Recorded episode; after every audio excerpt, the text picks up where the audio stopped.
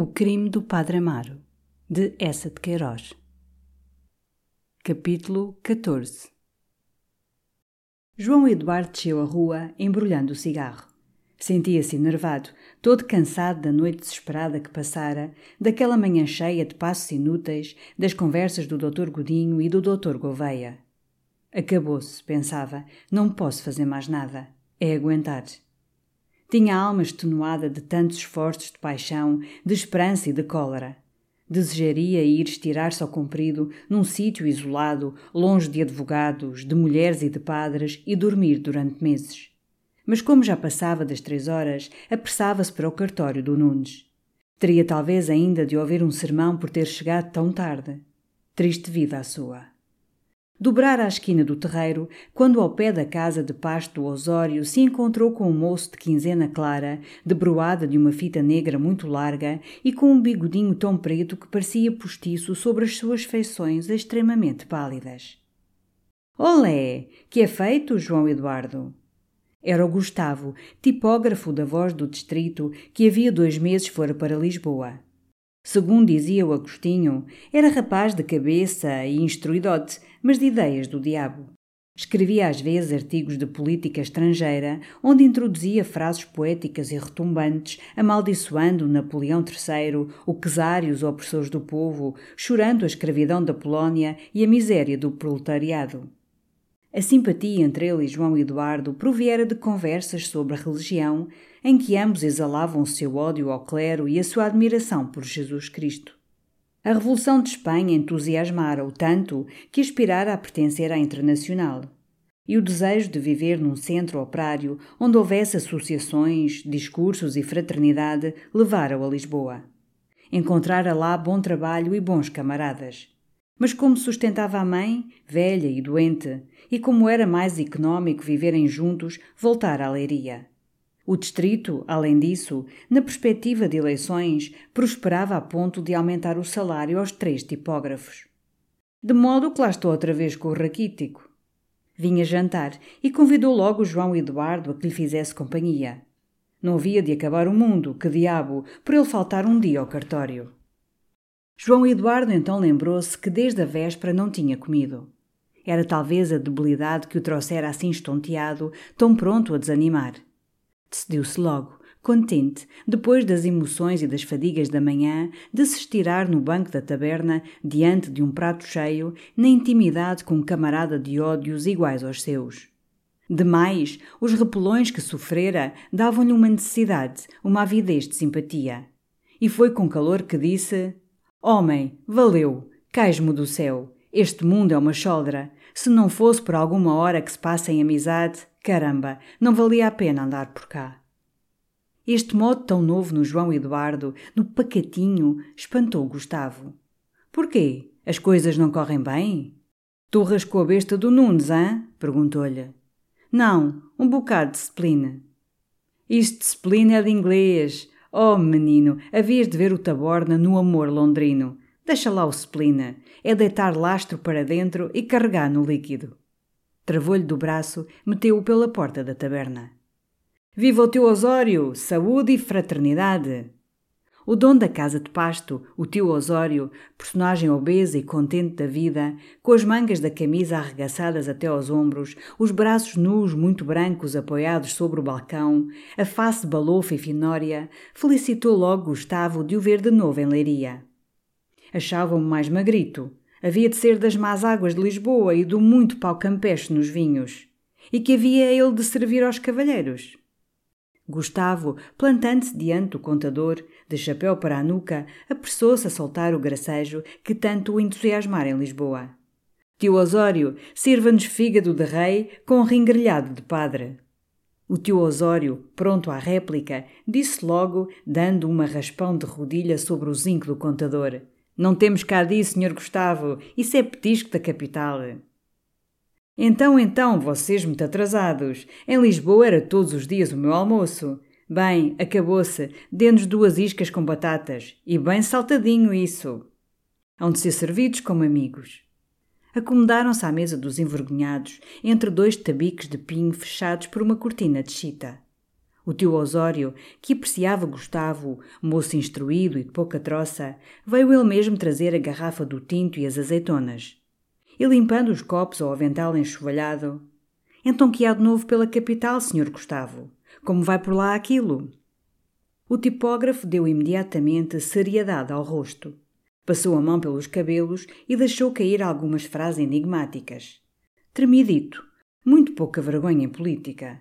A classe operária começa a mexer-se. Falta de união, por ora. Está-se à espera de ver como as coisas correm em Espanha. Há de vê-las bonitas. Tudo depende de Espanha. Mas o tio Osório, que juntara alguns vinténs e comprara uma fazenda, tinha horror a tumultos. O que se queria no país era paz. Sobretudo, o que lhe desagradava era contar-se com espanhóis. De Espanha deviam os cavalheiros sabê-lo, nem bom vento, nem bom casamento. Os povos são todos irmãos, clamou Gustavo. Quando se tratar de atirar abaixo bourbons e imperadores, camarilhas e fidalguia, não há portugueses nem espanhóis, todos são irmãos. Tudo é fraternidade, tio Osório. Pois então é beber-lhe à saúde, beber-lhe rijo, que isso é que faz andar o negócio, disse o teu Osório tranquilamente, rolando a sua obesidade para fora do cubículo. Elefante, rosnou o tipógrafo, chocado com aquela indiferença pela fraternidade dos povos. Que se podia esperar, de resto, de um proprietário, de um agente de eleições? Trauteou a marselhesa, enchendo os copos de alto, e quis saber o que tinha feito o amigo João Eduardo. Já se não ia pelo distrito? O raquítico dissera-lhe que não havia despegá-lo da Rua da Misericórdia. E quando é esse casamento, por fim? João Eduardo corou, disse vagamente: Nada decidido. Tem havido dificuldades. E acrescentou com um sorriso desconsolado: Temos tido arrufos. Pieguices, soltou o tipógrafo com um movimento de ombros que exprimia um desdém revolucionário pelas frivolidades do sentimento. Pieguices, não sei se são pieguices, disse João Eduardo. O que sei é que dão desgostos. Arrasam um homem, Gustavo. Calou-se, mordendo o beiço, para recalcar a emoção que o revolvia. Mas o tipógrafo achava todas essas histórias de mulheres ridículas. O tempo não estava para amores. O homem do povo, o operário que se agarrava a uma saia para não despegar, era um inútil, era um vendido. Em que se devia pensar não era em namoros, era em dar a liberdade ao povo, livrar o trabalho das garras do capital, acabar com os monopólios, trabalhar para a República. Não se queria lamúria, queria-se ação, queria-se a força. E carregava furiosamente no R da palavra a força, agitando os seus pulsos magríssimos de tísico sobre o grande prato de iscas que o moço trouxera. João Eduardo, escutando-o, lembrava-se do tempo em que o tipógrafo, dodo pela Júlia Padeira, aparecia sempre com os olhos vermelhos como carvões e atroava a tipografia com suspiros medonhos. A cada ai os camaradas, troçando, davam uma tossezinha de garganta. Um dia mesmo, Gustavo e o Medeiros tinham-se esmorrado no pátio. Olha quem fala, disse por fim, és como os outros, Estás aí a palrar e quando te chega és como os outros. O tipógrafo, então, que, desde que em Lisboa frequentara um clube democrático de Alcântara e ajudara a redigir um manifesto aos irmãos cigarreiros em greve, se considerava exclusivamente votado ao serviço do proletariado e da República, escandalizou-se. Ele? Ele como os outros? Perder o seu tempo com saias? Está Vossa Senhoria muito enganado e recolheu-se a um silêncio chocado, partindo com furor a sua isca. João Eduardo receou tê-lo ofendido. Ó oh, Gustavo, sejamos razoáveis. Um homem pode ter os seus princípios, trabalhar pela sua causa, mas casar, arranjar o seu conchego, ter uma família. Nunca! exclamou o tipógrafo exaltado. O homem que casa está perdido. Daí por diante é ganhar a papa, não se mexer do buraco, não ter um momento para os amigos, passear de noite os marmanjos quando eles berram com os dentes. É um inútil, é um vendido. As mulheres não entendem nada de política. Têm medo que o homem se meta em barulhos, tenha turras com a polícia. Está um patriota atado de pés e mãos. E quando há um segredo a guardar? O homem casado não pode guardar segredo. E aí está às vezes uma revolução comprometida. Sebo para a família, Outra de azeitonas, teu Osório. A pança do teu Osório apareceu entre os tabiques. Então que estão os senhores aqui a questionar que parece que entraram os da Maia no Conselho de Distrito? Gustavo tirou-se para o fundo do banco, de perna estirada, e interpelando-o de alto. O tio Osório é que vai dizer. Diga lá o amigo. Vossa Mecê era homem de mudar as suas opiniões políticas para fazer a vontade à sua patroa? O tio Osório acariciou o cachaço e disse com um tom finório. Eu lhe respondo, Sr. Gustavo. Mulheres são mais espertas que nós. E em política, como em negócio, quem for com o que elas dizem vai pelo seguro. Eu sempre consulto a minha, e se quer que lhe diga, já vai em vinte anos e não me tenho achado mala. Gustavo pulou no banco. Você é um vendido! gritou. O tio Osório, acostumado àquela expressão querida do tipógrafo, não se escandalizou. Gracejou até com o seu amor às boas réplicas. Vendido não direi, mas vendedor para o que quiser. Pois é o que lhe digo, Sr. Gustavo, o senhor casará e depois mas contará. O que lhe hei de contar é, quando houver uma revolução, entrar-lhe por aqui de espingarda ao ombro e metê-lo em conselho de guerra, seu capitalista. Pois enquanto isso não chega, é beber-lhe e beber-lhe rijo, disse o tio Osório, retirando-se com pachorra. Hipopótamo, resmungou o tipógrafo. E como adorava discussões, recomeçou logo, sustentando que o homem, embeiçado por uma saia, não tem firmeza nas suas convicções políticas. João Eduardo sorria tristemente, numa negação muda, pensando consigo que, apesar da sua paixão por Amélia, não se tinha confessado nos dois últimos anos. Tenho provas, berrava Gustavo. Citou um livre pensador das suas relações que, para manter a paz doméstica, se sujeitava a jejuar às sextas-feiras e a palmear aos domingos o caminho da capela da Reipanse debaixo do braço. E o que te há de suceder. Tu tens ideias menos más a respeito de religião, mas ainda te hei de ver de opa vermelha e círio na mão na procissão do Senhor dos Passos. Filosofia e ateísmo não custam nada quando se conversa no bilhar entre rapazes. Mas praticá-los em família, quando se tem uma mulher bonita e devota, é o diabo. É o que te há de suceder, se é que te não vai sucedendo já. Hás de atirar as tuas convicções liberais para o caixão do cisco e fazer barretadas ao confessor da casa. João Eduardo fazia-se escarlate de indignação. Mesmo nos tempos da sua felicidade, quando tinha Amélia certa, aquela acusação, que o tipógrafo fazia só para questionar, para palrar, tê-lo-ia escandalizado. Mas hoje, justamente quando ele perdera Amélia por ter dito de alto, num jornal, o seu horror a beatos. Hoje que se achava ali, com o coração partido, roubado de toda a alegria, exatamente pelas suas opiniões liberais. Isso dito a mim tem graça, disse com uma amargura sombria. O tipógrafo galhofou. Homem, não me constou ainda que fosse um mártir da liberdade. Por quem és não me apoquentes, Gustavo, disse o escrevente muito chocado. Tu não sabes o que se tem passado. Se soubesses, não me dizias isso. Contou-lhe então a história do comunicado, calando todavia que o escreveram num fogo de ciúmes e apresentando-o como uma pura afirmação de princípios e que notasse esta circunstância e então casar com uma rapariga devota numa casa que era mais frequentada por padres que a sacristia da Sé. E assinaste? perguntou Gustavo, espantado da revelação. O doutor Godinho não quis, disse o escrevente corando um pouco. E deste-lhes uma desanda, hã? A todos, de rachar. O tipógrafo, entusiasmado, berrou por outra de tinto. Encheu os copos com transporte, bebeu uma grande saúde a João Eduardo. Caramba, quer ver isso! Quer mandá-lo à rapaziada em Lisboa. E que efeito fez? Um escândalo, mestre. E os padrecas? Em brasa. Mas como souberam que eras tu? João Eduardo encolheu os ombros. O Agostinho não o dissera. Desconfiava da mulher do Godinho, que o sabia pelo marido e que o fora meter no bico do padre Silvério, o seu confessor, o padre Silvério da Rua das Trezas. Um gordo que parece hidrópico? Sim, que besta! rugiu o tipógrafo com rancor. Olhava agora João Eduardo com respeito, aquele João Eduardo que se lhe revelava inesperadamente um paladino do livre pensamento. Bebe, amigo, bebe, dizia-lhe, enchendo-lhe o copo com afeto, como se aquele esforço heróico de liberalismo necessitasse ainda, depois de tantos dias, reconfortos excepcionais. E que se tinha passado? Que tinha dito a gente da Rua da Misericórdia? Tanto interesse comoveu João Eduardo e de um folgo fez a sua confidência. Mostrou-lhe mesmo a carta de Amélia, que ela, de certo, coitada, fora levada a escrever num terror do inferno sob a pressão dos padres furiosos. E aqui tens a vítima que eu sou, Gustavo. Era-o com efeito, e o tipógrafo considerava-o com uma admiração crescente.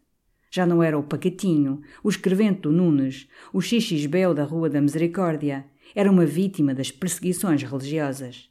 Era a primeira que o tipógrafo via, e, apesar de não lhe parecer na atitude tradicional das estampas de propaganda, amarrado a um poste de fogueira ou fugindo com a família espavorida a soldados que galopam da sombra do último plano, achava-o interessante. Invejava-lhe secretamente aquela honra social. Que chique que lhe daria a ele entre a rapaziada de Alcântara. Famosa pechincha, ser uma vítima da reação sem perder o conforto das iscas do teu Osório e os salários inteiros ao sábado. Mas, sobretudo, o procedimento dos padres enfurecia-o. Para se vingarem de um liberal, intrigarem-no, tirarem-lhe a noiva. Oh, que canalha! Esquecendo os seus sarcasmos ao casamento e à família, trovejou de alto contra o clero, que é quem sempre destrói essa instituição social perfeita de origem divina. Isso precisa uma vingança medonha, menino. É necessário arrasá-los. Uma vingança? João Eduardo desejava vorazmente. Mas qual? Qual? Contar tudo no distrito num artigo tremendo. João Eduardo citou-lhe as palavras do Dr. Godinho. Dali por diante o distrito estava fechado aos senhores livre-pensadores. Cavalgadura! rugiu o tipógrafo. Mas tinha uma ideia, caramba! Publicar um folheto.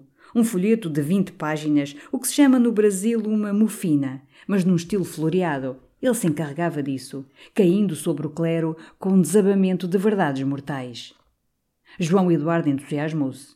E diante daquela simpatia ativa do Gustavo, vendo nele um irmão, soltou as últimas confidências, as mais dolorosas. O que havia no fundo da intriga era a paixão do padre Amaro pela pequena, e era para se apoderar dela que o escorraçava a ele. O inimigo, o malvado, o carrasco, era o páraco. O tipógrafo apertou as mãos na cabeça. Semelhante caso, que todavia para ele trivial nos locais que compunha, sucedido a um amigo seu que estava ali bebendo com ele, a um democrata, parecia-lhe monstruoso, alguma coisa semelhante aos furores de Tibério na velhice, violando, em banhos perfumados, as carnes delicadas de mancebos patrícios. Não queria acreditar. João Eduardo acumulou as provas. E então Gustavo, que tinha molhado vastamente de tinto as iscas de fígado, ergueu os punhos fechados e, com a face entumecida de dente rilhado, berrou em rouco: Abaixo a religião! Do outro lado do tabico, uma voz trocista grasnou em réplica: Viva Pio Nono! Gustavo ergueu-se para ir esbofetear o intermetido, mas João Eduardo sossegou. E o tipógrafo, sentando-se tranquilamente, rechupou o fundo do copo. Então, com os cotovelos sobre a mesa, a garrafa entre eles, conversaram baixo, de rosto a rosto, sobre o plano do folheto. A coisa era fácil. Escrevê-lo-iam ambos. João Eduardo criou em forma de romance, de enredo negro, dando à personagem do páraco os vícios e as perversidades de Calígula e de Hélio Gábalo. O tipógrafo, porém, criou um livro filosófico, de estilo e de princípios, que demolisse de uma vez para sempre o ultramontanismo. Ele mesmo se encarregava de imprimir a obra aos serões, grátis, já se sabe. Mas apareceu-lhes então, bruscamente, uma dificuldade. O papel? Há de arranjar o papel? Era uma despesa de nove ou dez mil reis. Nenhum os tinha, nem um amigo que, por dedicação aos princípios, lhe os adiantasse. Pede-os ao Nunes por conta do teu ordenado, lembrou vivamente o tipógrafo.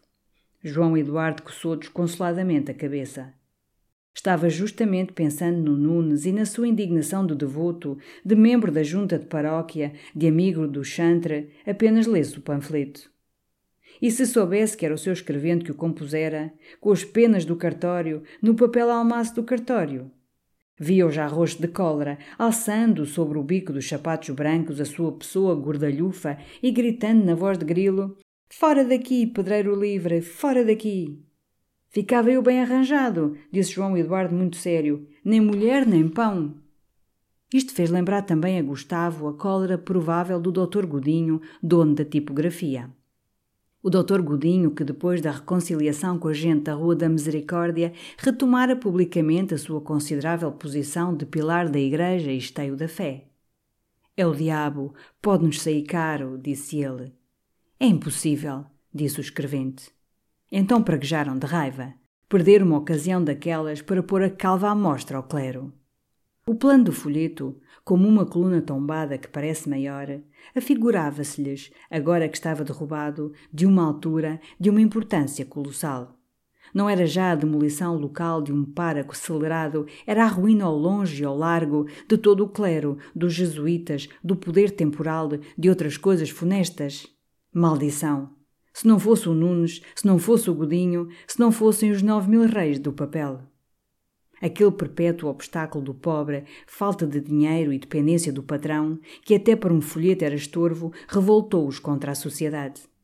Positivamente é necessário uma revolução, afirmou o tipógrafo. É necessário arrasar tudo, tudo. E o seu largo gesto sobre a mesa indicava, num formidável nivelamento social, uma demolição de igrejas, palácios, bancos, quartéis e prédios de godinhos. Outra do tinto, tio Osório. Mas o tio Osório não aparecia. Gustavo martelou a mesa a toda a força com o cabo da faca. E, enfim, furioso, saiu fora ao contador para arrebentar a pança àquele vendido que fazia assim esperar um cidadão. Encontrou-o desbarretado, radiante, conversando com o barão de Via Clara, que, em vésperas de eleições, vinha pelas casas de pasto apertar a mão aos compadres.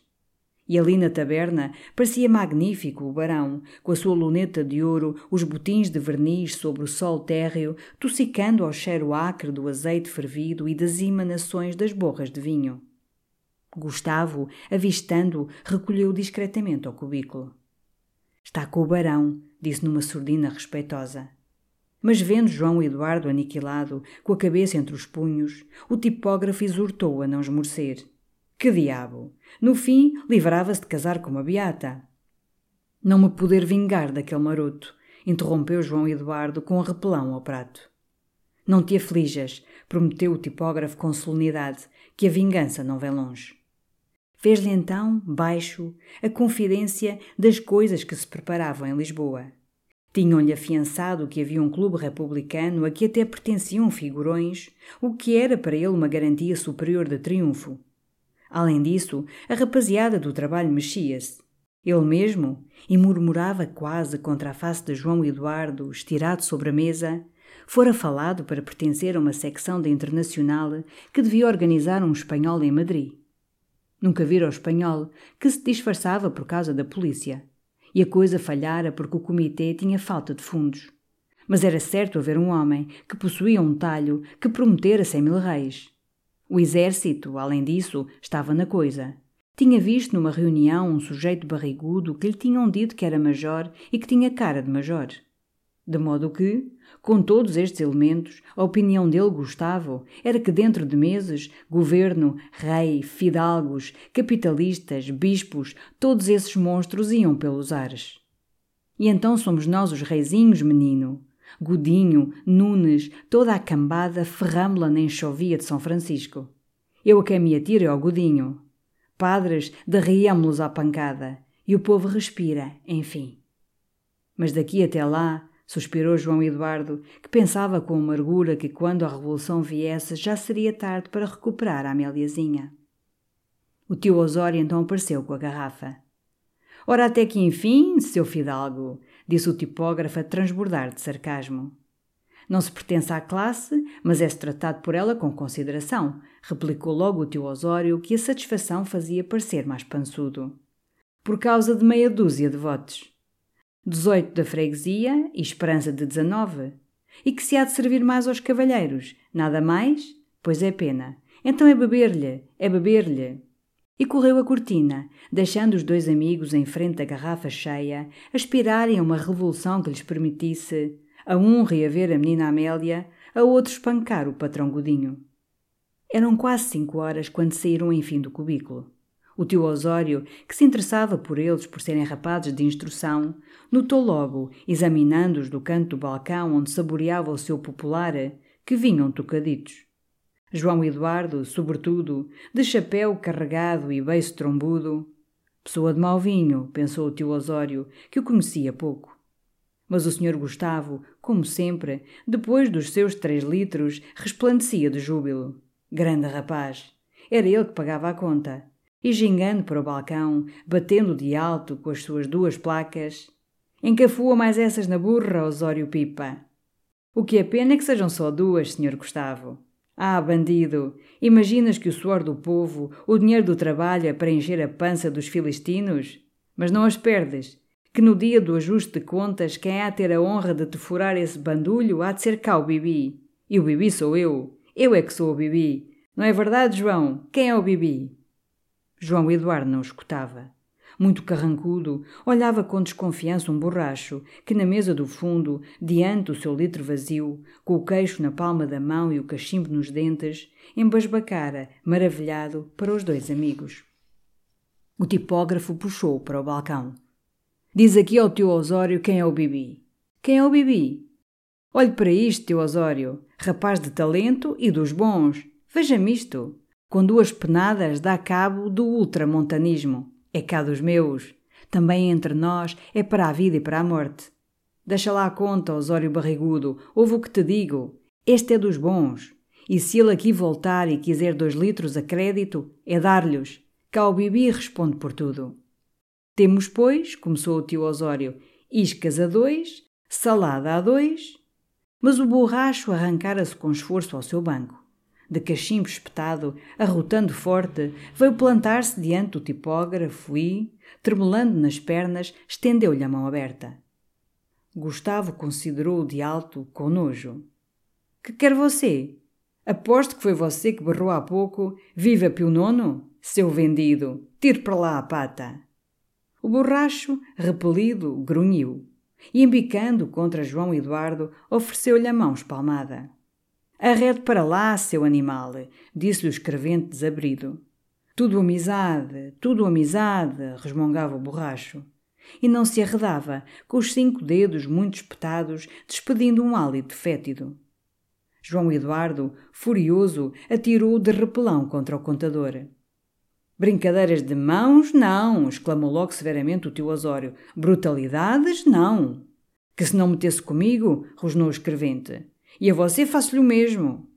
Quem não tem decência vai para a rua, disse muito grave o tio Osório. Quem vai para a rua? Quem vai para a rua? rugiu o escrevente, empinando-se de punho fechado. Repita lá isso de ir para a rua. Com quem está você a falar? O tio Osório não replicava, apoiado sobre as mãos ao balcão, patenteando os seus enormes braços que lhe faziam o estabelecimento respeitado. Mas Gustavo, com autoridade, pôs-se entre os dois e declarou que era necessário ser-se cavalheiro. Questões e más palavras, não. Podia-se chalacear e troçar os amigos, mas como cavalheiros. E ali só havia cavalheiros. Arrastou para um canto o escrevente, que resmungava muito ressentido. Ó oh, João, ó oh, João, dizia-lhe com grandes gestos, isso não é de um homem ilustrado. Que diabo, era necessário ter-se boas maneiras. Com repentes, com vinho desordeiro, não havia pândega, nem sociedade, nem fraternidade. Voltou ao tio Osório, falando-lhe sobre o ombro, excitado. Eu respondo por ele, Osório. É um cavalheiro. Mas tem tido desgostos e não está acostumado a um litro de mais. É o que é. Mas é dos bons. Você desculpe, tio Osório, que eu respondo por ele. Foi buscar o escrevente, persuadiu a apertar a mão ao tio Osório. O taberneiro declarou com ênfase que não quisera insultar o cavalheiro. Os shake hands então sucederam-se com veemência. Para consolidar a reconciliação, o tipógrafo pagou três canas brancas. João Eduardo, por brio, ofereceu também um giro de conhaque e com os copos em fila sobre o balcão trocavam boas palavras, tratavam-se de cavalheiros, enquanto o borracho, esquecido ao seu canto, derreado para cima da mesa, a cabeça sobre os punhos e o nariz sobre o litro, se babava silenciosamente com o cachimbo cravado nos dentes. Disto é que eu gosto, dizia o tipógrafo a quem a aguardente aumentara a ternura. Harmonia. Cá o meu fraco é a harmonia. Harmonia entre a rapaziada e entre a humanidade.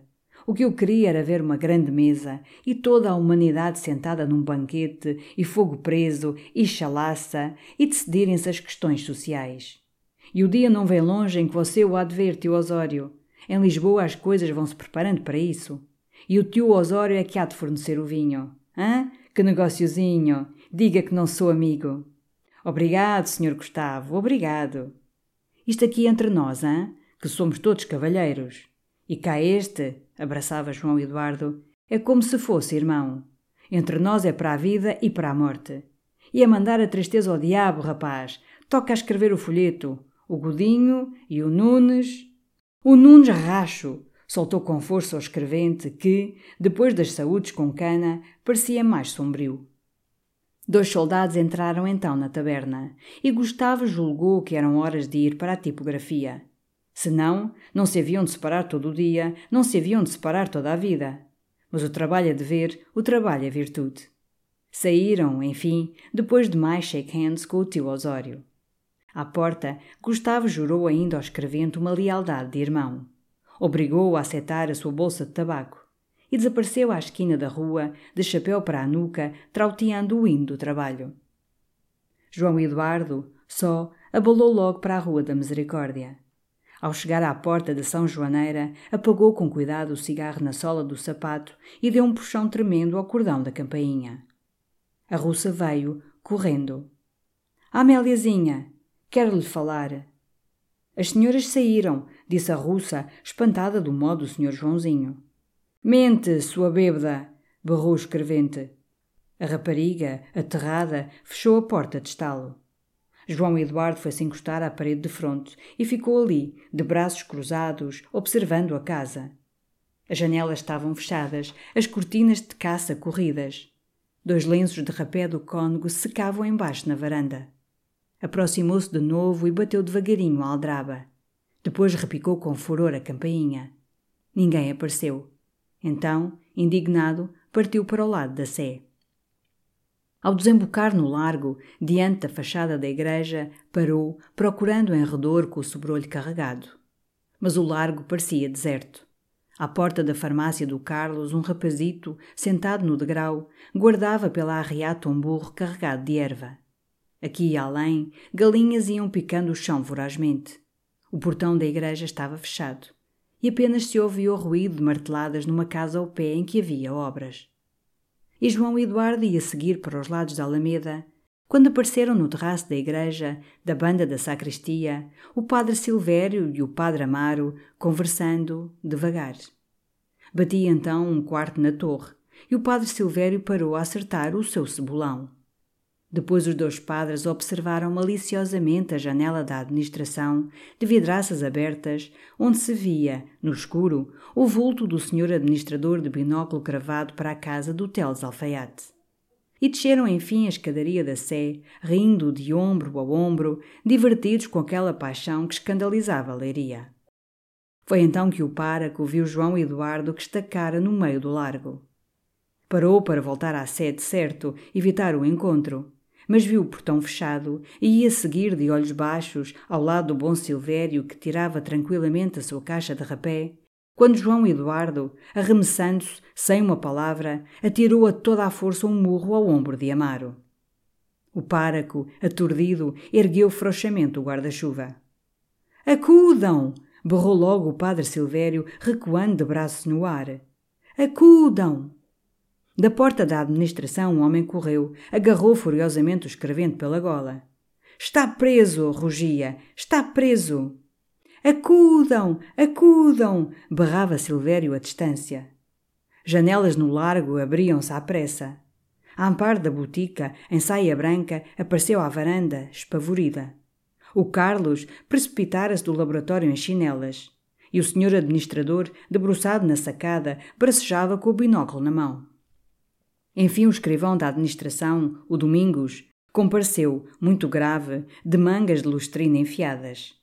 E com o cabo de polícia levou logo para a administração o escrevente que não resistia, todo pálido. O Carlos, esse, apressou-se a conduzir o Sr. Párago para a botica. Fez preparar, com estrépito, flor de laranja e éter. Gritou pela esposa para arranjar uma cama. Queria examinar o ombro de sua senhoria. Haveria intumescência? Obrigado, não é nada, dizia o páraco muito branco. Não é nada, foi um raspão. Basta-me uma gota de água. Mas a Amparo achava melhor um cálice de vinho do Porto. E correu acima a buscar-lhe, tropeçando nos pequenos que se lhe penduravam das saias, dando ais, explicando pela escada à criada que tinham querido matar o senhor páraco. À porta da botica juntara-se gente, que embasbacava para dentro. Um dos carpinteiros que trabalhavam nas obras afirmava que fora uma facada. E uma velha por trás debatia-se, de pescoço esticado, para ver o sangue. Enfim, a pedido do páraco, que receava escândalo, o Carlos veio majestosamente declarar que não queria motim à porta. O senhor páraco estava melhor. Fora apenas um soco, um raspão de mão. Ele respondia por sua senhoria. E como o burro ao lado começara a ornear, o farmacêutico voltando-se indignado para o rapazito que o segurava pela arreata, e tu não tens vergonha, no meio de um desgosto destes, um desgosto para toda a cidade, de ficar aqui com esse animal que não faz senão zurrar? Para longe, insolente, para longe! Aconselhou então os dois sacerdotes a que subissem para a sala para evitar a curiosidade da população. E a boa Amparo apareceu logo com dois cálices de Porto, um para o senhor páraco, outro para o senhor padre Silvério, que se deixara cair a um canto do canapé, apavorado ainda, extenuado de emoção. Tenho cinquenta e cinco anos, disse ele depois de ter chupado a última gota de Porto, e é a primeira vez que me vejo num barulho. O padre Amaro, mais sossegado agora, afetando bravura, chasqueou o padre Silvério. Você tomou o caso muito ao trágico, colega. E lá ser a primeira, vamos lá. Todos sabem que o colega esteve pegado com o Natário. Ah, sim, exclamou Silvério, mas isso era entre sacerdotes, amigo. Mas a Amparo, ainda muito trêmula, enchendo outro cálice ao senhor páraco, quis saber os particulares, todos os particulares. Não há particulares, minha senhora. Eu vinha aqui com o colega. Vínhamos cavaqueando. O homem chegou-se a mim e, como eu estava desprevenido, deu-me um raspão no ombro. Mas porquê? Porquê? exclamou a boa senhora, apertando as mãos num assombro. O Carlos então deu a sua opinião. Ainda havia dias, ele dissera, diante da Amparozinha e de Dona Josefa, a irmã do respeitável cônego Dias, que estas ideias de materialismo e ateísmo estavam levando a mocidade aos mais perniciosos excessos. E mal sabia ele então que estava profetizando. Vejam, vossas senhorias, este rapaz. Começa por esquecer todos os deveres de cristão. Assim nulo afirmou Dona Josefa. Associa-se com bandidos, achincalha os dogmas nos botequins. Depois, sigam vossas senhorias a progressão. Não contente com estes extravios, publica nos periódicos ataques abjectos contra a religião. E, enfim, possuído de uma vertigem de ateísmos, atira-se diante mesmo da catedral, sobre um sacerdote exemplar, não é por Vossa Senhoria estar presente, e tenta assassiná-lo. Ora, pergunto eu, o que há no fundo de tudo isto? Ódio, puro ódio à religião de nossos pais. Infelizmente assim é, suspirou o padre Silvério. Mas a Amparo, indiferente às causas filosóficas do delito, ardia na curiosidade de saber o que se passaria na administração, o que diria o escrevente se o teriam posto a ferros. O Carlos prontificou-se logo a ir averiguar. De resto, disse ele, era o seu dever, como homem de ciência, esclarecer a justiça sobre as consequências que podia ter trazido um murro, à força de braço, na região delicada da clavícula, ainda que, louvado Deus, não havia fratura nem inchaço. E, sobretudo, queria revelar à autoridade para que ela tomasse as suas providências, que aquela tentativa de espancamento não provinha de vingança pessoal. Que podia ter feito o Sr. Páraco da Sé ao escrevente do Nunes. Provinha de uma vasta conspiração de ateus e republicanos contra o sacerdócio de Cristo. Apoiado, apoiado, disseram os dois sacerdotes gravemente. E é o que eu vou provar cabalmente ao senhor administrador do Conselho. Na sua precipitação zelosa de conservador indignado, ia mesmo de chinelas e quinzena de laboratório. Mas Amparo alcançou no corredor. Oh filho, a sobrecasaca, põe a sobrecasaca ao menos, que o administrador é de cerimônias. Ela mesma lhe ajudou a enfiar, enquanto o Carlos, com a imaginação trabalhando viva, aquela desgraçada imaginação que, como ele dizia, até às vezes lhe dava dores de cabeça, ia preparando o seu depoimento que faria ruído na cidade. Falaria de pé. Na saleta da administração seria um aparato judicial. À sua mesa, o senhor administrador, grave como a personificação da ordem. Em redor, os amanuenses, ativos sobre o seu papel selado. E o réu, de fronte, na atitude tradicional dos criminosos políticos, os braços cruzados sobre o peito, a fronte alta desafiando a morte. Ele, Carlos, então entraria e diria: Senhor Administrador, aqui venho espontaneamente pôr-me ao serviço da vindicta social. É lhes mostrar, com uma lógica de ferro, que é tudo resultado de uma conspiração do racionalismo. Pode estar certa, Amparozinho, é uma conspiração do racionalismo, disse, puxando, com um gemido de esforço, as presilhas dos botins de cano. E repara se ele fala da pequena, da São Joaneira. Hei de tomar notas, mas não se trata da São Joaneira. Isto é um processo político. Atravessou o largo majestosamente, certo que os vizinhos, pelas portas, murmuravam: Lá vai o Carlos depor. Ia depor, sim, mas não sobre o murro no ombro de Sua Senhoria. Que importava o murro? O grave era o que estava por trás do murro. Uma conspiração contra a ordem, a igreja, a carta e a propriedade. É o que ele provaria de alto ao senhor administrador. Este murro, ilustríssimo senhor, é o primeiro excesso de uma grande revolução social.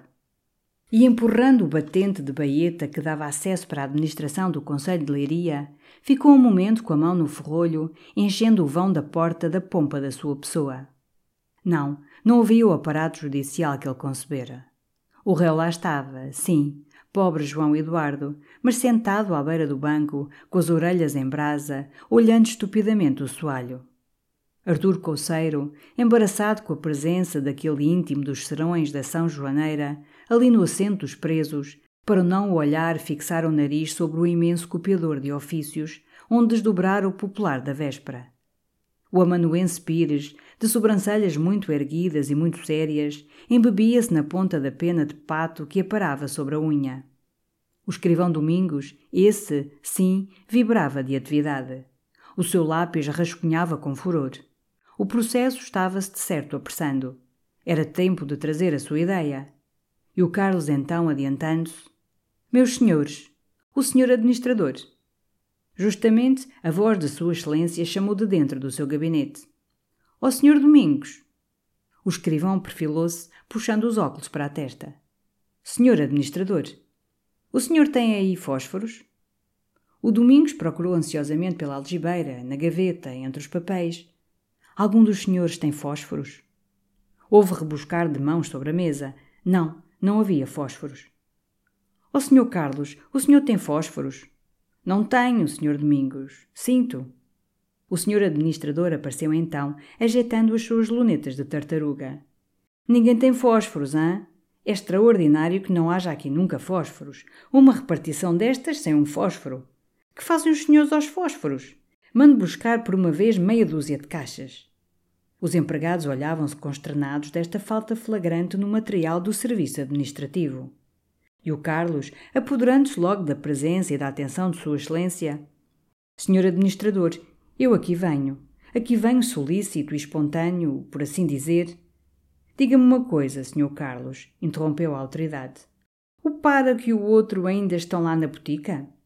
O senhor páraco e o senhor padre Silvério ficaram com a minha esposa a repousar da comoção que tem a bondade de lhes dizer que são cá precisos. Eu estou à disposição da lei. Que venham quanto antes. São cinco e meia, queremos ir embora. Vejam que maçada tem sido esta aqui todo o dia. A repartição fecha-se às três. E Sua Excelência, rodando sobre os tacões, foi debruçar-se à sacada do seu gabinete, aquela sacada de onde ele diariamente, das onze às três, retorcendo o bigode louro e entesando o plastrão azul, depravava a mulher do Teles. O Carlos abria já o batente verde quando um ps do Domingos o deteve. Oh, amigo Carlos! E o sorrisinho do escrivão tinha uma suplicação tocante. Desculpe, hã? Mas traz-me lá uma caixita de fósforos. Neste momento, à porta, aparecia o padre Amaro e por trás a massa enorme do Silvério. Eu desejava falar ao senhor administrador em particular, disse Amaro. Todos os empregados se ergueram. João Eduardo também, branco como a cal do muro. O páraco, com as suas passadas subtis de eclesiástico, atravessou a repartição, seguido do bom Silvério, que ao passar diante o escrevente descreveu de esquelha um semicírculo cauteloso, com terror ao réu. O senhor administrador acudira a receber suas senhorias, e a porta do gabinete fechou-se discretamente. Temos composição, rosnou o experiente Domingos, piscando o olho aos colegas. O Carlos sentara-se descontente.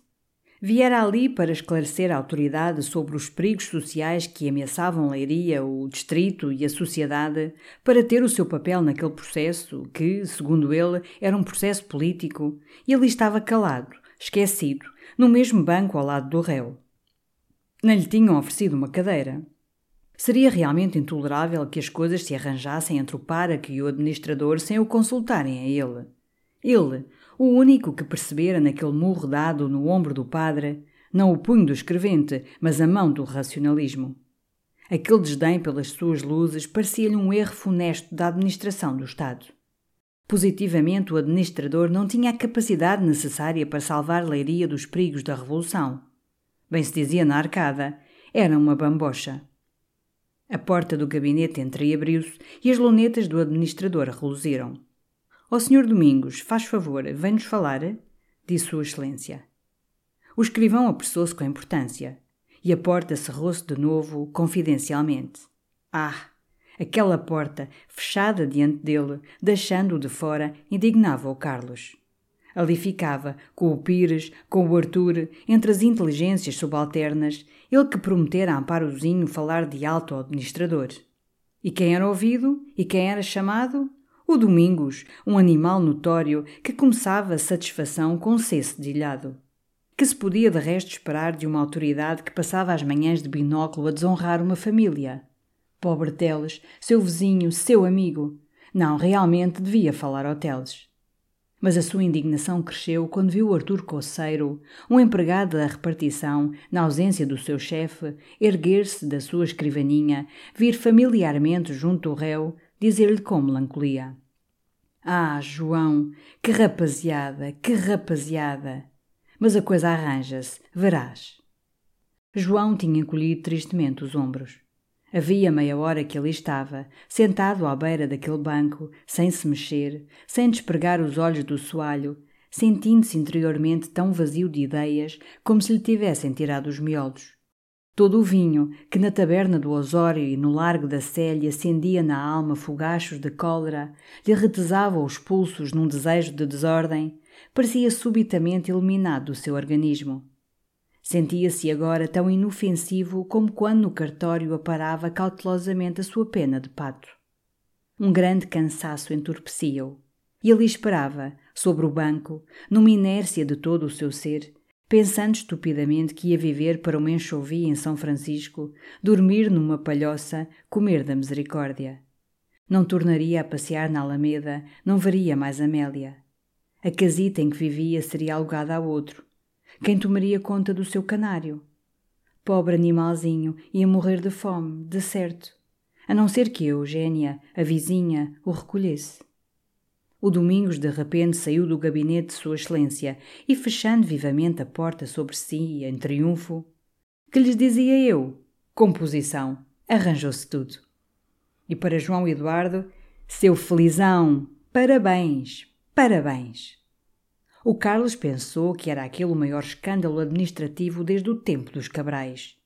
E ia retirar-se enojado, como no quadro clássico estoico que se afasta de uma orgia patrícia, quando o senhor administrador abriu a porta do seu gabinete. Todos se ergueram. Sua Excelência deu dois passos na repartição e, revestido de gravidade, destilando as palavras, com as lunetas cravadas no réu, o senhor Padre Amaro, que é um sacerdote todo caridade e bondade, veio-me expor. Enfim, veio-me suplicar que não desse mais andamento a este negócio. Sua Senhoria, com razão, não quer ver o seu nome arrastado nos tribunais. Além disso, como Sua Senhoria disse muito bem, a religião, de que ele é, de que ele é, posso dizê-lo, a honra e o modelo, impõe-lhe o perdão da ofensa. Sua Excelência reconhece que o ataque foi brutal, mas frustrado. Além disso, parece que o senhor estava bêbado. Todos os olhos se fixaram em João Eduardo, que se fez escarlate. Aquilo pareceu-lhe nesse momento pior que a prisão. Enfim, continuou o administrador, por altas considerações que eu pesei devidamente, tomo a responsabilidade de o soltar. Veja agora como se porta. A autoridade não o perde de olho. Bem, pode ir com Deus. E Sua Excelência recolheu-se ao gabinete. João Eduardo ficou imóvel, como parvo. Posso ir, hã? balbuciou. Para a China, para onde quiser.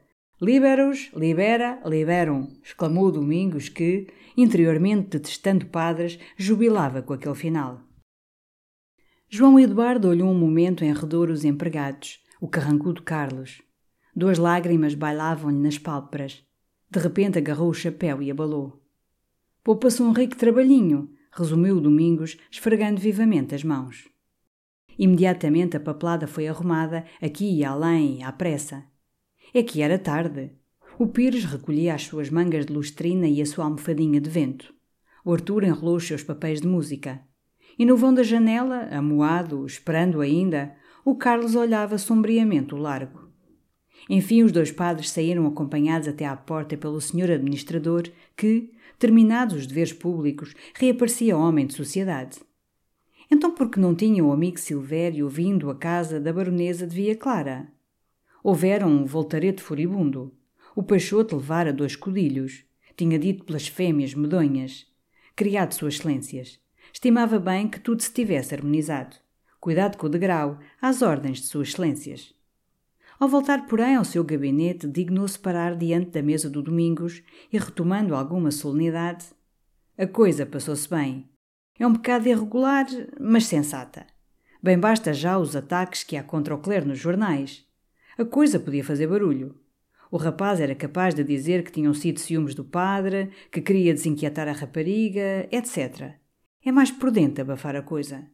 Quanto mais que, segundo o páraco me provou, Toda a influência que ele tem exercido na Rua da Misericórdia ou onde diabo é, tem tido por fim livrar a rapariga de casar com aquele amigo que, como se vê, é um bêbado e uma fera. O Carlos ruía-se. Todas aquelas explicações eram dadas ao Domingos. A ele, nada. Ali ficava, esquecido no vão da janela. Mas não. Sua Excelência, de dentro do seu gabinete, chamou-o misteriosamente com o dedo. Enfim, Precipitou-se, radiante, subitamente reconciliado com a autoridade. Eu estava para passar pela botica, disse-lhe o administrador baixo e sem transição, dando-lhe um papel dobrado, para que me mandasse isto a casa, hoje. É uma receita do Dr. Gouveia, mas já que o amigo aqui está. Eu tinha vindo para me pôr à disposição da vindicta. Isso está acabado, interrompeu vivamente Sua Excelência. Não se esqueça, mande-me isso antes das seis. É para tomar ainda esta noite. Adeus, não se esqueça. Não faltarei, disse secamente o Carlos. Ao entrar na botica, a sua cólera flamejava. Ou ele não se chamava Carlos, ou havia de mandar uma correspondência tremenda ao popular. Mas a Amparo, que lhe espreitara à volta da varanda, correu, atirando-lhe as perguntas. Então, que se passou? O rapaz foi para a rua. Que disse ele? Como foi? O Carlos fixava, com as pupilas chamejantes. Não foi culpa minha, mas triunfou o materialismo. Eles o pagarão. Mas tu que disseste? Então, vendo os olhos da Amparo e os do praticante abertos para devorar a citação do seu depoimento, o Carlos, tendo de ressalvar a dignidade de esposo e superioridade de patrão, disse laconicamente: Dei a minha opinião com firmeza. Ele que disse, o administrador. Foi então que o Carlos, recordando-se, leu a receita que amarrotara na mão. A indignação emudeceu, vendo que era aquele todo o resultado da sua grande entrevista com a autoridade. Que é? perguntou sofregamente a Amparo. O que era? E no seu furor, desdenhando o segredo profissional e o bom renome da autoridade, o Carlos exclamou: É um frasco de xarope de Gilbert para o senhor administrador. Aí tem a receita, senhor Augusto. Amparo, que, com alguma prática de farmácia, conhecia os benefícios do mercúrio, fez tão escarlate como as fitas flamejantes que lhe enfeitavam a cuia. Toda essa tarde se falou com excitação pela cidade da tentativa de assassinato de que estivera para ser vítima o Sr. Páraco. Algumas pessoas censuravam o administrador por não ter procedido. Os cavalheiros da oposição, sobretudo, que viram na debilidade daquele funcionário uma prova incontestável de que o governo ia, com os seus desperdícios e as suas corrupções, levando o país a um abismo. Mas o padre Amaro, esse, era admirado como um santo. Que piedade! Que mansidão! O senhor Chantre mandou-o chamar à noitinha, recebeu-o paternalmente com viva o meu cordeiro Pascal. E depois de escutar a história do insulto, a generosa intervenção. Filho, exclamou, isso é aliar a mocidade de Telêmaco à prudência de Mentor. Padre Amaro, você era digno de ser sacerdote de Minerva na cidade de Salento. Quando Amaro entrou à noite em casa de São Joaneira, foi como a aparição de um santo escapo às feras do circo ou à plebe de Diocleciano. Amélia, sem disfarçar a sua exaltação, apertou-lhe ambas as mãos, muito tempo, toda trêmula, com os olhos úmidos. Deram-lhe, como nos grandes dias, a poltrona verde do cônego. A senhora Dona Maria da Assunção quis mesmo que se lhe pusesse uma almofada para ele apoiar o ombro dorido. Depois teve de contar miudamente toda a cena, desde o momento em que, conversando com o colega Silvério, que se portara muito bem, avistara o escrevente no meio do largo, de bengalão alçado e ar de matamuros. Aqueles detalhes indignavam as senhoras. O escrevente parecia-lhes pior que Longuinhos e que Pilatos. Que malvado! O senhor páraco devia era ter calcado aos pés. Ah, era um santo ter perdoado. Fiz o que me inspirou o coração, disse ele baixando os olhos. Lembrei-me das palavras de Nosso Senhor Jesus Cristo. Ele manda oferecer a face esquerda depois de ter sido esbofeteado na face direita. O cônego, a isto, escarrou grosso e observou: Eu lhe digo, eu, se me atirarem um bufetão à face direita. Enfim, são ordens de Nosso Senhor Jesus Cristo, ofereço a face esquerda. São ordens de cima. Mas depois de ter cumprido esse dever de sacerdote, oh, senhoras, desanco o patife. E doeu-lhe muito senhor páraco, perguntou do canto uma vozinha aspirante e desconhecida. Acontecimento extraordinário. Era a senhora Dona Ana Gansoso que falara, depois de dez longos anos de taciturnidade sonolenta. Aquele torpor que nada sacudira, nem festas nem lutos, tinha, enfim, sob o impulso de simpatia pelo senhor páraco, uma vibração humana. Todas as senhoras lhe sorriram, agradecidas. E Amaro, lisonjeado, respondeu com bondade. Quase nada, senhora Dona Ana, quase nada, minha senhora. Que ele deu de rijo, mas eu sou de boa carnadura. Ai, que monstro! exclamou Dona Josefa Dias, furiosa à ideia do punho do escrevente descarregado sobre aquele ombro santo. Que monstro! Eu queria o ver com uma grilheta a trabalhar na estrada. Que eu é que o conhecia. A mim nunca ele me enganou. Sempre lhe achei cara de assassino. Estava embriagado, homens com vinho, arriscou timidamente a São Joaneira. Foi um clamor. Ai, que o não desculpasse, parecia até sacrilégio. Era uma fera, era uma fera. E a exultação foi grande quando Artur Coceiro, aparecendo, deu logo da porta a novidade, a última. O Nunes mandara chamar o João Eduardo e dissera-lhe, palavras textuais, Eu, bandidos e malfeitores, não os quero no meu cartório. Rua! A São Joaneira então comoveu-se. Pobre rapaz, fica sem ter que comer. Que beba! Que beba! gritou a senhora Dona Maria da Assunção. Todos riram. Só Amélia, curvada sobre a sua costura, se fizera pálida, aterrada àquela ideia que João Eduardo teria talvez fome. Pois olhem, não há caso para rir, disse a São Joaneira. É até coisa que me vai tirar o sono. Pensar que o rapaz há de querer um bocado de pão e não o há de ter. Credo. Não, isso não. E o senhor Padre Amaro desculpe, mas Amaro também não desejava que o rapaz caísse em miséria. Não era homem de rancor, ele. E se o escrevente viesse à sua porta com necessidade, duas ou três placas, não era rico, não podia mais, mas três ou quatro placas dava-lhes. Dava-lhes do coração. Tanta santidade fanatizou as velhas. Que anjo! Olhavam-no babosas, com as mãos vagamente postas. A sua presença, como a de um São Vicente de Paulo, exalando caridade, dava à sala uma suavidade de capela. E a senhora Dona Maria da Assunção suspirou de gozo devoto. Mas Natário apareceu radiante. Deu grandes apertos de mão em redor, rompeu em triunfo. Então já sabem. O patife, o assassino, escorraçado de toda a parte como um cão. O Nuno expulsou-o do cartório. O doutor Godinho disse-me agora que no governo civil não punha-lhe os pés. Enterrado, demolido. É um alívio para a gente de bem. E ao senhor padre Natário se deve, exclamou Dona Josefa Dias. Todos o reconheciam. Fora ele, com a sua habilidade, a sua lábia que descobrira a perfídia de João Eduardo, salvar a Ameliazinha, leiria a sociedade. E em tudo o que pretender, o maroto, há de me encontrar pela frente. Enquanto ele estiver em leiria, não o largo.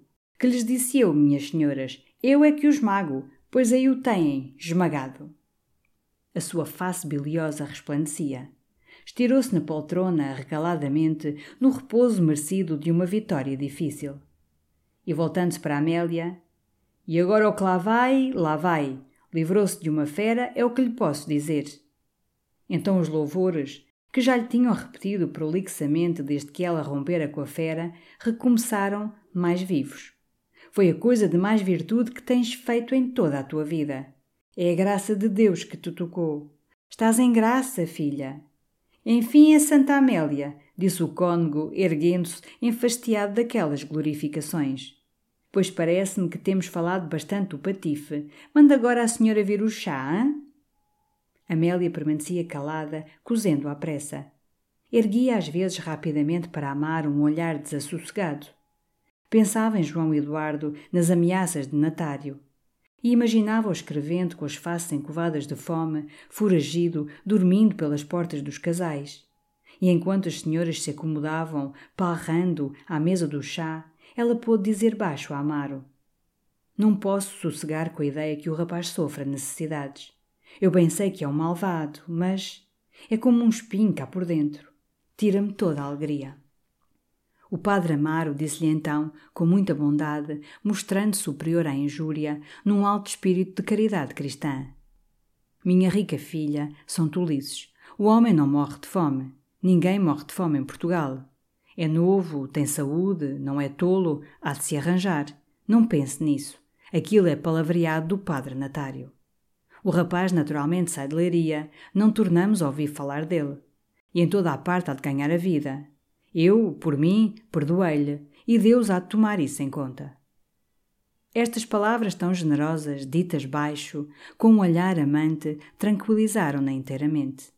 A clemência, a caridade do Sr. Párago pareceram-lhe melhores que tudo o que ouvira ou lera de santos e de monges piedosos. Depois do chá, Alquino ficou junto dele. Uma alegria plena e suave penetrava deliciosamente. Tudo o que até aí a importunara e a assustara, João Eduardo, o casamento, os deveres, desapareceram enfim da sua vida. O rapaz iria para longe, empregar-se, e o senhor Párago ali estava, todo dela, todo apaixonado. Por vezes, por baixo da mesa, os seus joelhos tocavam-se, a tremer. No momento em que todos faziam um alarido indignado contra Artur Coceiro, que pela terceira vez quinara e brandira o cartão triunfante, foram as mãos que se encontraram, se acariciaram. Um pequeno suspiro simultâneo, perdido na gralhada das velhas, ergueu o peito de ambos. E até ao fim da noite foram marcando os seus cartões muito calados, com as faces acesas, sob a pressão brutal do mesmo desejo. Enquanto as senhoras se agasalhavam, Amélia aproximou-se do piano para correr uma escala e Amaro pôde murmurar-lhe ao ouvido: Oh, filhinha, que te quero tanto, e não podermos estar sós. Ela ia responder, quando a voz de Natário, que se embrulhava no seu capote ao pé do operador, exclamou, muito severa: Então as senhoras deixam andar por aqui semelhante livro? Todos se voltaram, na surpresa que dava aquela indignação a olhar o largo volume encadernado que Natário indicava com a ponta do guarda-chuva como um objeto abominável. Dona Maria da Assunção aproximou-se logo, de olho reluzente, imaginando que seria alguma dessas novelas tão famosas em que se passam coisas imorais. E Amélia, chegando, também, disse admirada de tal reprovação. Mas é o panorama. É um volume do panorama. Que é o panorama, vejo eu, disse Natário com secura. Mas também vejo isto. Abriu o volume na primeira página branca e leu alto. Pertence-me este volume a mim, João Eduardo Barbosa, e serve-me de recreio nos meus ócios. Não compreendem, hã? Pois é muito simples. Parece incrível que as senhoras não saibam que este homem, desde que pôs as mãos num sacerdote, está ipso facto excomungado, excomungados todos os objetos que lhe pertencem. Todas as senhoras, instintivamente, afastaram-se do aparador onde jazia aberto o panorama fatal, arrebanhando-se, num arrepiamento de medo, àquela ideia da excomunhão que se lhes representava como um desabamento de catástrofes, um aguaceiro de raios despedidos das mãos do Deus Vingador. E ali ficaram mudas, num semicírculo apavorado, em torno de Natário, que, de capotão pelos ombros e braços cruzados, gozava o efeito da sua revelação. Então a São Joaneira, no seu assombro, arriscou-se a perguntar: o senhor padre Natário está a falar sério? Natário indignou-se. Se estou a falar sério, essa é forte. Pois eu havia de gracejar sobre um caso de excomunhão, minha senhora. Perguntei ao senhor cônego se eu estou a gracejar. Todos os olhos se voltaram para o cônego, essa inesgotável fonte de saber eclesiástico. Ele então, tomando logo o ar pedagógico que lhe voltava dos seus antigos hábitos do seminário sempre que se tratava de doutrina, declarou que o colega Natário tinha razão. Quem espanca um sacerdote, sabendo que é um sacerdote, está ipso facto excomungado. É doutrina assente. É o que se chama a excomunhão latente não necessita a declaração do pontífice ou do bispo, nem o cerimonial, para ser válida para que todos os fiéis considerem o ofensor como excomungado. Devem-no tratar, portanto, como tal, evitá-lo a ele e ao que lhe pertence. E este caso de pôr mãos sacrilégias num sacerdote era tão especial, continuava o cônego num tom profundo, que a bula do Papa Martinho V, limitando os casos de excomunhão tácita, conservava todavia para o que maltratava um sacerdote. Citou ainda mais bulas, as Constituições de Inocêncio IX e de Alexandre VII, a Constituição Apostólica, outras legislações temerosas. Rosnou latins, aterrou as senhoras. Esta é a doutrina, concluiu dizendo, mas a mim parece melhor não se fazer disso espalhafato. Dona Josefa Dias acudiu logo. Mas nós é que não podemos arriscar a nossa alma a encontrar aqui por cima das mesas coisas excomungadas.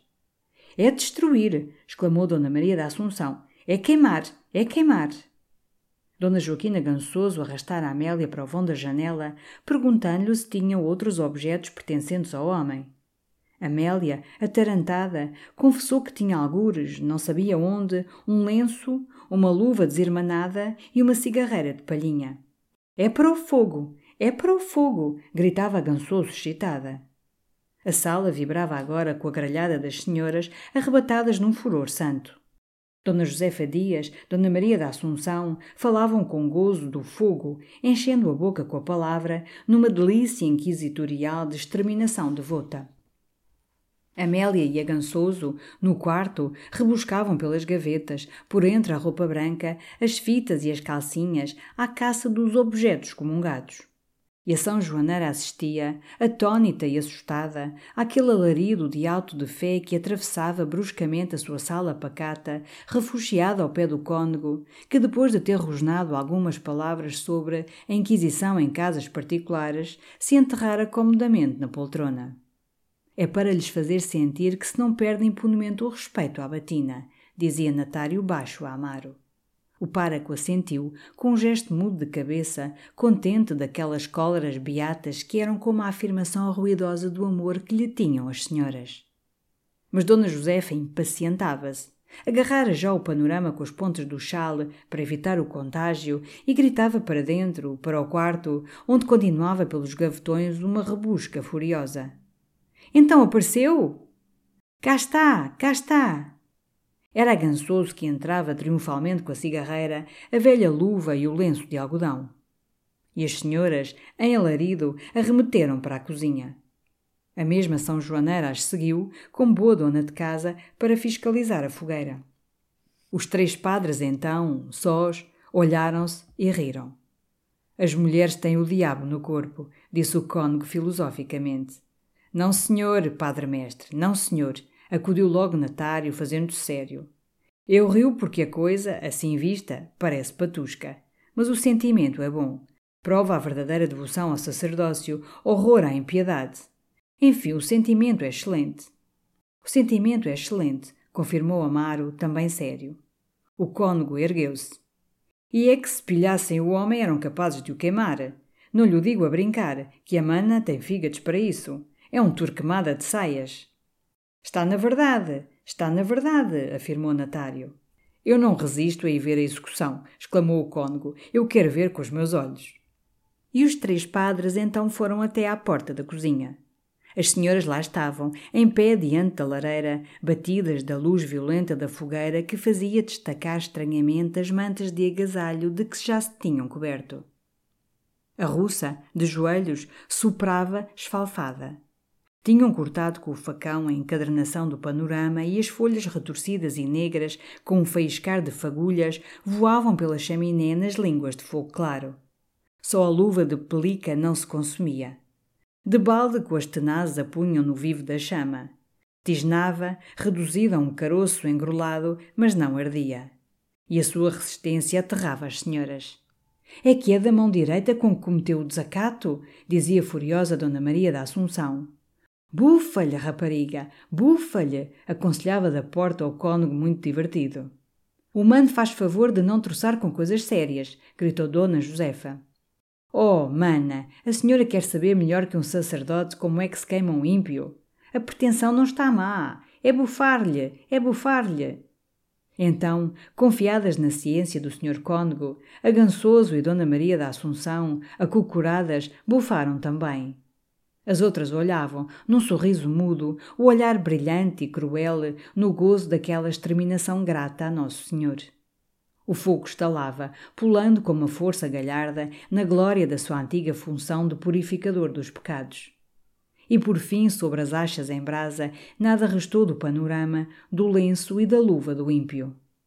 A essa hora, João Eduardo, o ímpio, no seu quarto, sentado aos pés da cama, soluçava, com a face banhada em lágrimas, pensando em Amélia, nos bons serões da Rua da Misericórdia, na cidade para onde iria, na roupa que empenharia, e perguntando em vão a si mesmo por que o tratavam assim, ele que era tão trabalhador, que não queria mal a ninguém e que a adorava tanto a ela.